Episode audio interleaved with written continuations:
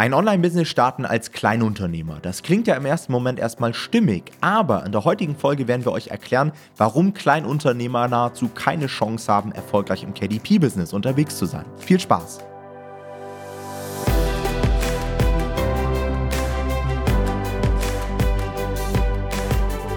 Herzlich willkommen zu einer neuen Folge des Verlagsniveau Podcasts und heute wollen wir uns dem Thema widmen, warum du kein Kleinunternehmer sein solltest. Diese Folge ist sehr, sehr wichtig für alle Leute, die am Anfang stehen und in die Richtung Selbstständigkeit mit Büchern auf Amazon gehen. Denn am Ende des Tages müssen wir alle in irgendeiner Form ein Gewerbe anmelden, wenn wir eine Gewinnerzielungsabsicht haben in Deutschland. Und wenn ihr das macht, dann werdet ihr irgendwann vor die Frage gestellt, ob ihr von der kleinen Unternehmerregelung Gebrauch machen wollt oder nicht. Ja? Und hier kommt dann die erste Frage auf, ist das überhaupt sinnvoll für Amazon KDP? Oder hat es eigentlich eher Nachteile? Und dieser Frage wollen wir uns heute widmen, denn wir haben eigentlich eine sehr klare Meinung zu diesem Thema. Bevor wir euch aber vorstellen, was ein Kleinunternehmer ist, noch ein kleiner Hinweis von mir. Tom und ich sind natürlich keine Steuerberater, wir sind keine Steueranwälte. Das heißt, bei allen Informationen in dieser Folge gibt es keine Gewähr. Und deswegen, falls ihr konkrete Fragen zu dem Thema habt, wendet euch nicht an uns, sondern wendet euch an den Steueranwalt eures Vertrauens oder den Steuerberater eures Vertrauens. Erstgespräche sind die in der Regel kostenlos. Das heißt, da könnt ihr auch schon ein paar Informationen am Anfang for free abstauben. Aber jetzt steigen wir mal ins Thema ein. Tom, was ist ein Kleinunternehmer überhaupt?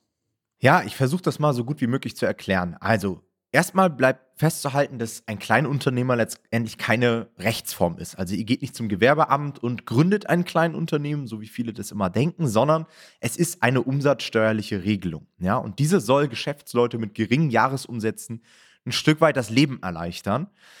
Es gibt häufig den Irrtum, dass, wenn man gerade startet mit einem Gewerbe und letztendlich noch ein kleines Business hat, man automatisch ein kleiner Unternehmer ist, so nach dem Motto. Und viele Leute denken, ja, wenn ich jetzt damit starte, dann, dann bin ich ja Kleinunternehmer. Und das ist ein Irrglaube. Ja, also viele haben auf jeden Fall die Möglichkeit, diese umsatzsteuerliche Regelung zu nutzen, aber ihr seid das nicht automatisch, ja, sondern man muss sich dafür entscheiden. Ja. Dafür gibt es gewisse Umsatzgrenzen, die uns quasi dazu befähigen, von dieser Regelung zu profitieren. Und dort ist genau definiert, dass die umsatzsteuerpflichtigen Lieferungen und Leistungen im Vorjahr nicht über 22.000 Euro gelegen haben dürfen und im laufenden Jahr voraussichtlich nicht mehr als 50.000 Euro. Ja? Das heißt, wenn ihr gerade am Anfang steht, geht es häufig auch darum, ein Stück weit seine Umsätze zu schätzen. Ja? Was hat es jetzt für Vorteile? Also als Kleinunternehmer brauchst du keine Umsatzsteuer auf deinen Rechnungen ausweisen und diese dann natürlich auch nicht ans Finanzamt abführen. Das heißt, du brauchst auch keine Umsatzsteuervoranmeldung machen. Und es klingt im ersten Moment erstmal positiv und ist, muss man ja auch sagen, ist ja positiv, weil wir haben dadurch erstmal einen sehr, sehr geringen buchhalterischen Aufwand, weniger Verwaltungsaufwand und unsere Rechnungssummen sind ja auch kleiner, wenn wir Rechnungen ausstellen. Ja, ich habe mal ein Beispiel mitgebracht. Wir haben jetzt zum Beispiel einen Kunden, der möchte, dass wir ihm für 1000 Euro eine Website erstellen.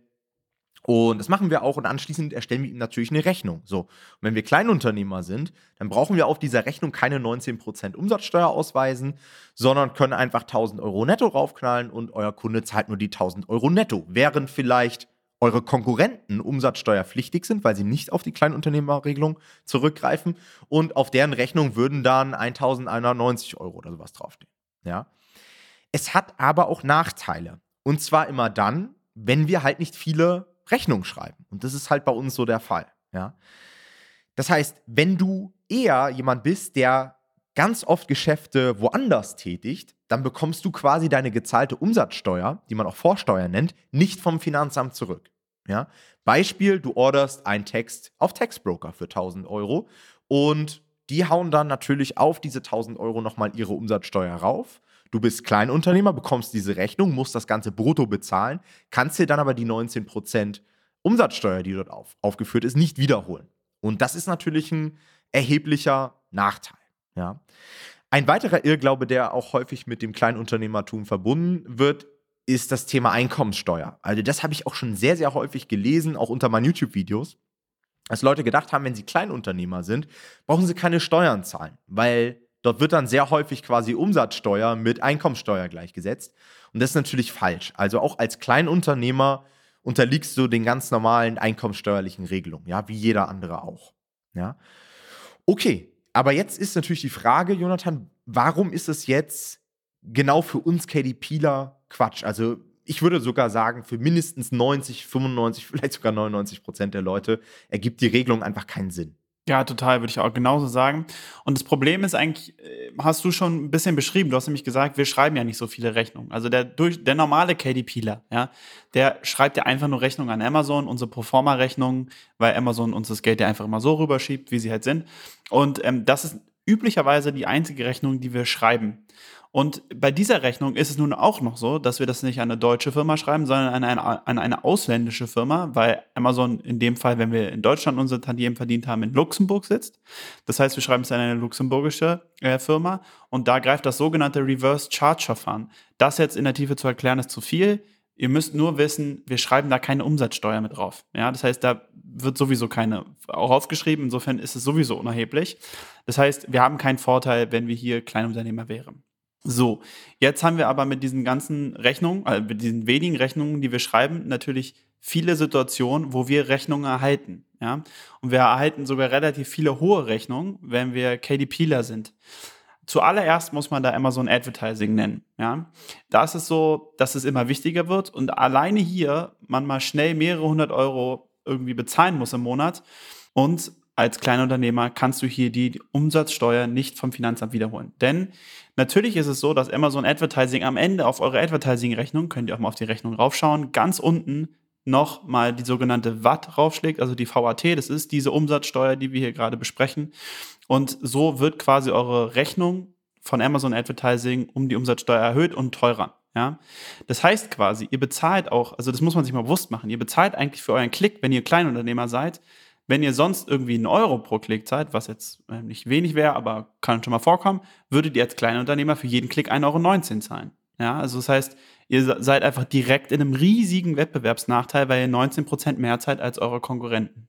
Und es gibt dann durchaus das Szenario, ne, dass du sehr profitabel vielleicht Werbung schaltest und keine Ahnung, irgendwie auf einem Argos bist von 30, 35 Prozent und du dir denkst, hey, ich mache hier richtig Profit mit, alles läuft wunderbar und dann kommt noch die 19 Prozent ähm, Umsatzsteuer drauf und auf einmal bist du unprofitabel. Ja. Also das 19 Prozent ist halt auch wirklich viel und gerade auch in dieser Marktsituation, in der wir gerade sind, wo jeder Werbung schalten kann, wo es wirklich auch um den letzten Prozent geht, wo wirklich ganz kleine Sachen uns letztendlich abheben und uns einen Schritt vorauslassen letztendlich und uns am Ende den Sale holen, da ist es halt wirklich erheblich dann auch sich das wiederzuholen, um dann einfach wieder mehr Kapital zu haben, was wir wieder in Werbung stecken können und so weiter.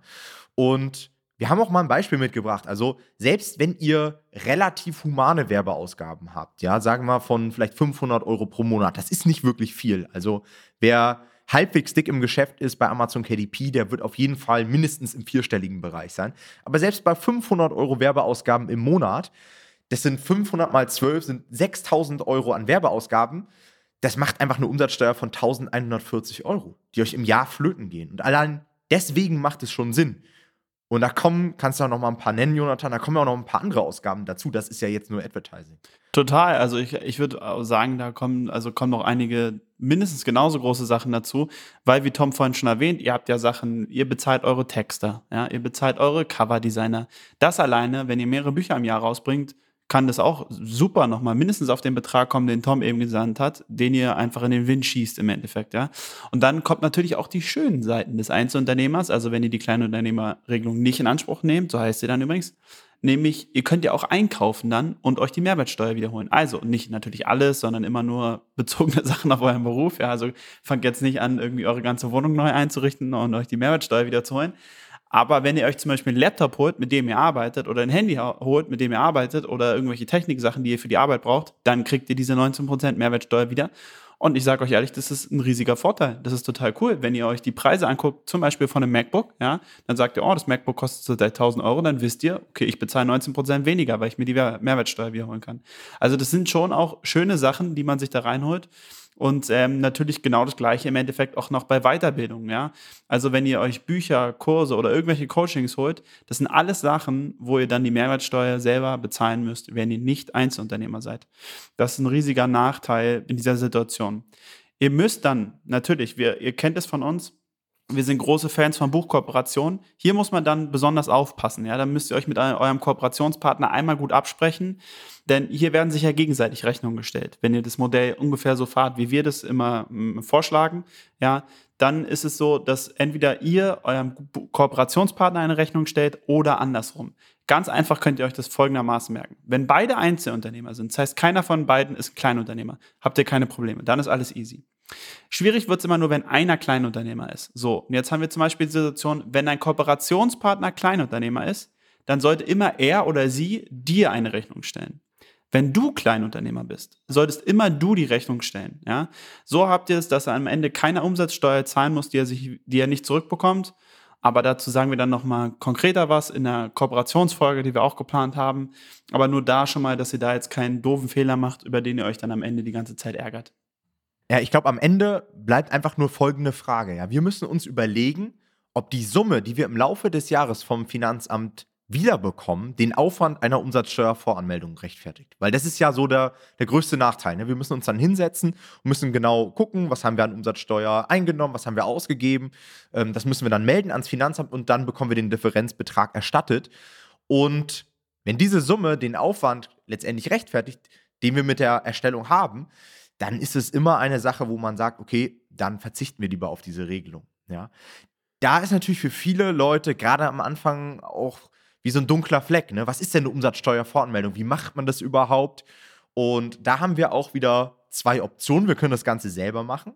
Ja, ich habe auch mal ähm, in Vorbereitung hier auf diese Folge unseren Werkstudenten hier bei Normal Publishing gefragt, denn bei dem weiß ich, dass er das noch selbst macht, weil er eben auch als Werkstudent nur ein begrenztes Budget hat und so weiter und sich den Steuerberater sparen möchte.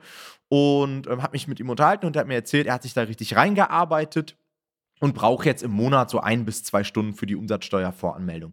Also das ist jetzt auch kein Riesenaufwand. Klar, man muss sich damit auseinandersetzen, aber es gibt mittlerweile da auch echt coole Tools. Also ähm, wir arbeiten hier bei Nomad Publishing, glaube ich, alle, fast alle mit Safdesk.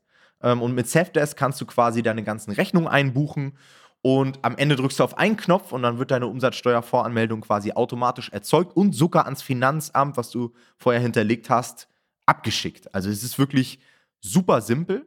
Oder wenn ihr so seid wie Jonathan und ich und ähm, euch da nicht reinarbeiten wollt, dann kann man das Ganze natürlich auch an den Steuerberater auslagern. Das kostet so ungefähr, je nach Aufwand, aber gerade am Anfang hat man ja noch relativ wenig Rechnung, meist so 70 Euro im Monat. Ja, 70 Euro ist so eine abgerechnete Stunde für den Steuerberater, weil die meisten Steuerberater, so kenne ich das zumindest, die sind mittlerweile auch digital, oder was heißt, die meisten Steuerberater sind digital unterwegs, ist auch Quatsch, aber ihr solltet euch einen digitalen Steuerberater raussuchen, der quasi eine Software hat, in die ihr nur noch eure Belege reinladet und dann drückt ihr einfach auch nur noch auf den Knopf, bucht zwei, drei Dinge hin und her und dann habt ihr am Ende auch keine Riesenrechnung.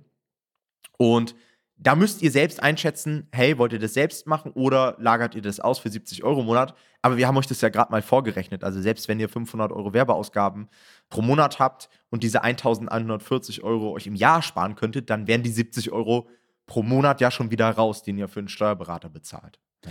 Ich glaube, was da auch wichtig ist, egal für welche Lösung man sich entscheidet, ihr solltet auf jeden Fall euch hier mal einlesen. Also man muss als Einzelunternehmer, als Unternehmer, was auch immer, wenn ihr selbstständig seid, meiner Meinung nach muss man ein gewisses Verständnis für Steuern mitbringen und befasst euch damit frühzeitig, weil sonst könnt ihr echt in ärgerliche Fallen tappen. Und wenn man sich mal ein, zwei Tage, ja, würde ich jetzt sagen, wirklich in Ruhe damit beschäftigt, dann schafft man das locker, dass man hier am Ende einen ganz guten Überblick über die Steuern hat, die für einen selber relevant sind. Ja.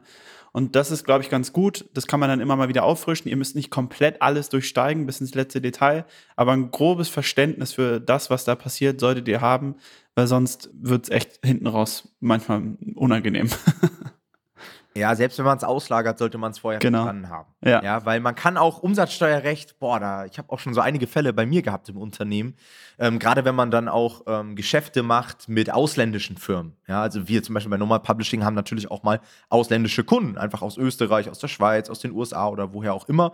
Oder wenn ihr irgendwo im Ausland was bucht, dann wird Umsatzsteuerrecht schnell ein bisschen komplizierter. Und da ist es schon wichtig, dass man sich grundlegend damit einmal befasst, um es zu verstehen, um dann auch nachvollziehen zu können, ob der Steuerberater seinen Job richtig macht und nicht auf die Nase zu fallen. Ja? Fazit der Folge: Ich glaube, sobald du laufende Kosten hast in deinem KDP-Business, das heißt, du bist jetzt so weit, dass du wirklich Werbeausgaben hast, Bucherstellungskosten und so weiter, und es ist nicht einfach nur die Idee, dass du jetzt mal irgendwann ein Buch veröffentlichen möchtest, sondern dass du wirklich schon in der Aktion drin bist, eigentlich lohnt es sich schon ab dem Zeitpunkt dann auf die Regelung zu verzichten. Und was ich ganz am Ende auch noch sagen möchte, man kann das übrigens auch noch rückwirkend machen. Also wenn ihr jetzt sagt, hey, ich wusste das gar nicht, ich bin jetzt hier für 2021 immer noch Kleinunternehmer, dann könnt ihr auch im Nachhinein für das komplette Jahr noch auf diese Regelung verzichten und müsst dann halt für die einzelnen Monate jeweils die Umsatzsteuervoranmeldung nachreichen. Ja, das ist natürlich wieder ein bisschen Aufwand, aber ihr könnt euch ja jetzt schon mal ausrechnen, wie viel so an Umsatzsteuer ihr euch wiederholen könntet, ja, über das Jahr. Und das ist dann ganz, ganz einfaches Rechenspiel. Alright, falls ihr dazu Fragen habt, ja, kommentiert es gerne unter unserem Post, wie immer in der Facebook-Community. Ansonsten hoffen wir sehr, dass wir euch mit dieser Podcast-Folge hier weiterhelfen konnten. Wir hören uns in der nächsten Folge. Macht's gut. Ciao, ciao. Ciao.